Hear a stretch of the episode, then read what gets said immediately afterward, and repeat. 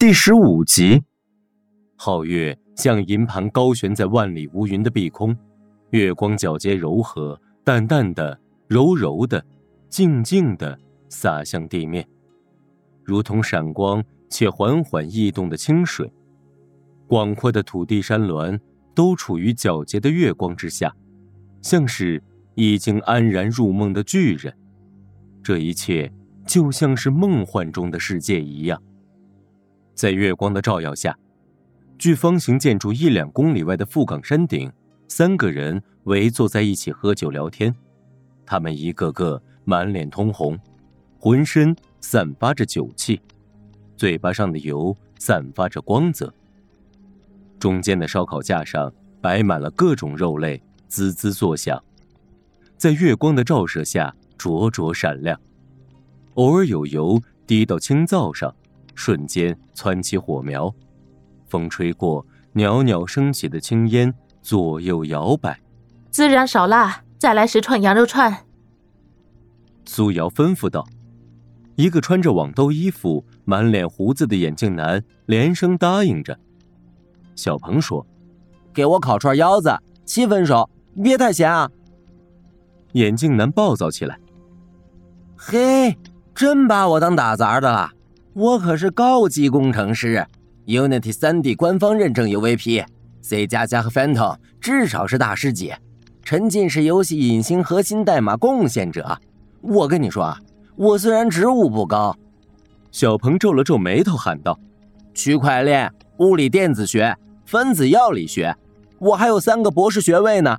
伤口刚才谁给你缝好的？”小鹏一边说，一边把手枪晃了晃。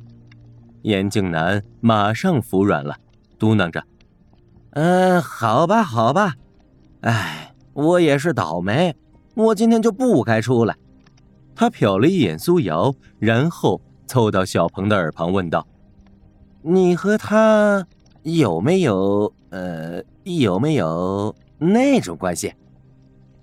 小鹏瞪了他一眼，说：“没有，你瞎说啥呢？那是我姐。”眼镜男推了推眼镜，往苏瑶身边蹭了蹭，拿了十串烤好的羊肉串递给了苏瑶。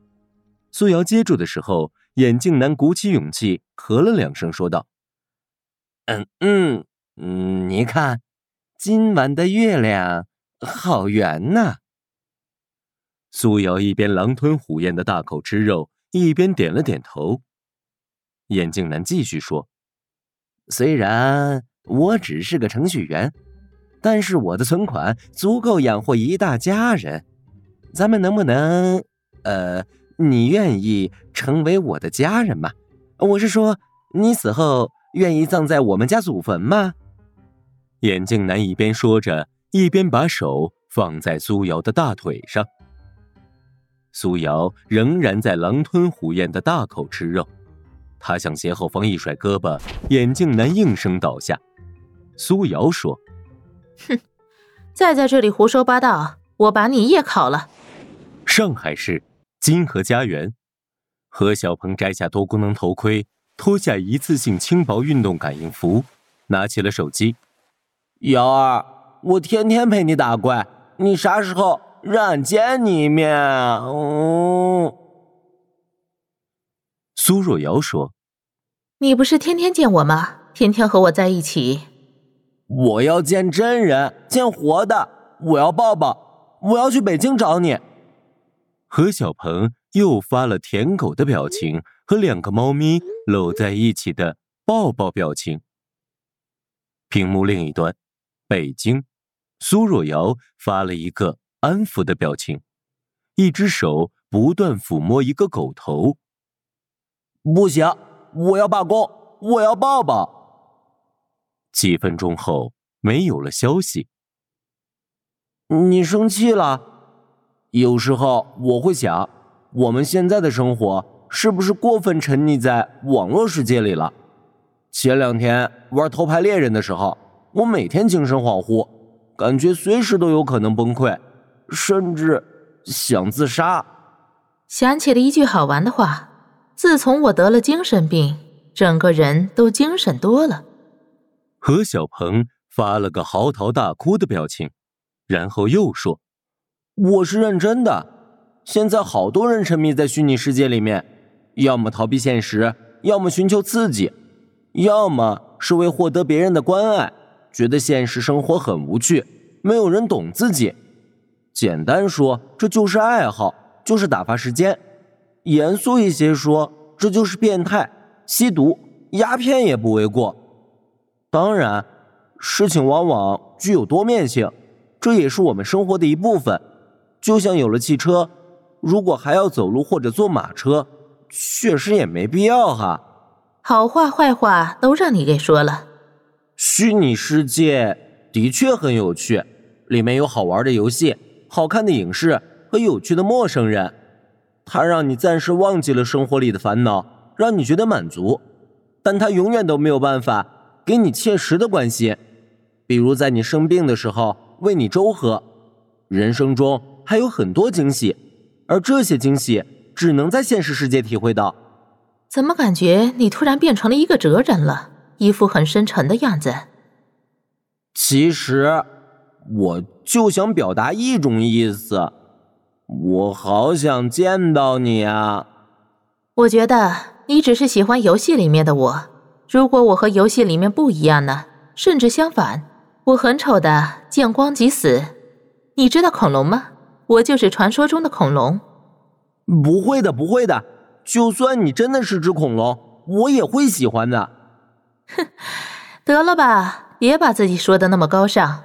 男人的嘴没一句真话。哼。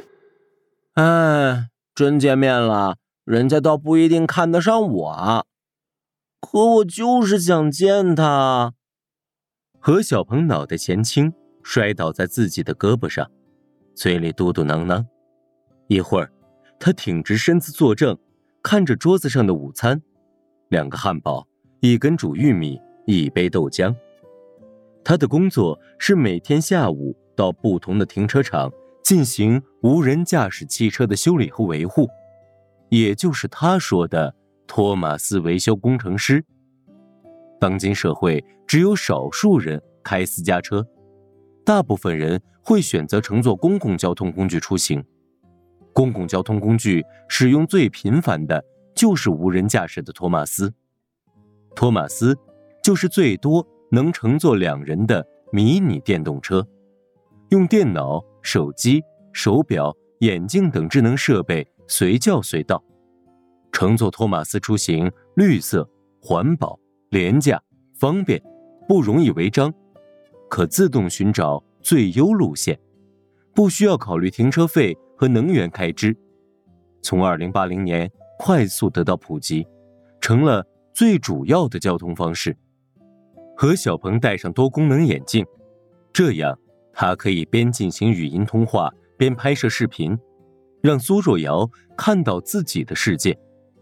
即便是苏若瑶没有接听，自己也会以视频短信的形式发送给他。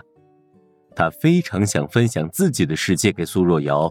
尽管苏若瑶几乎不和他视频通话，你看，托马斯可以首尾串联。当多台托马斯相遇时，如果他们的路线重合度高，会自动链接组装，减少对公路的占用，减少拥堵。电梯到了地下三层，小鹏来到地下车库，绕着自己的车走了一圈，拍摄起了自己的托马斯工程车。他从车的扶手箱中取出工作证，戴在脖子上。这三台是我的专属座驾，跟你们平时乘坐的可不一样，这都是专业定制的。我的专属座驾看起来像一辆 MPV，其实是三辆托马斯组成的。你们平时乘坐的托马斯都没有方向盘，我的托马斯是有方向盘的。嗯，不过车上确实是脏了些，乱了些。何小鹏收拾了下座位上的线路板、改锥等工具，把一袋饼干放进了收纳箱。他习惯性的开车出了地库。小区旁边有邮局、超市、银行。几公里外，持续一周的年度冰球大赛刚刚闭幕，所以路上有些堵。何小鹏说：“我跟你讲。”我们危企集团可是全国最大的托马斯集团，我们市场占有率超过了百分之十八。瞧把你能耐的，又不是你的公司。苏若瑶回复：“嘿嘿，好吧。接下来我带你去看看我日常的工作内容。”苏若瑶女士，你好，下面请跟随小鹏的视角，独家体验托马斯工程师的一天。好了，话不多说，Let's go。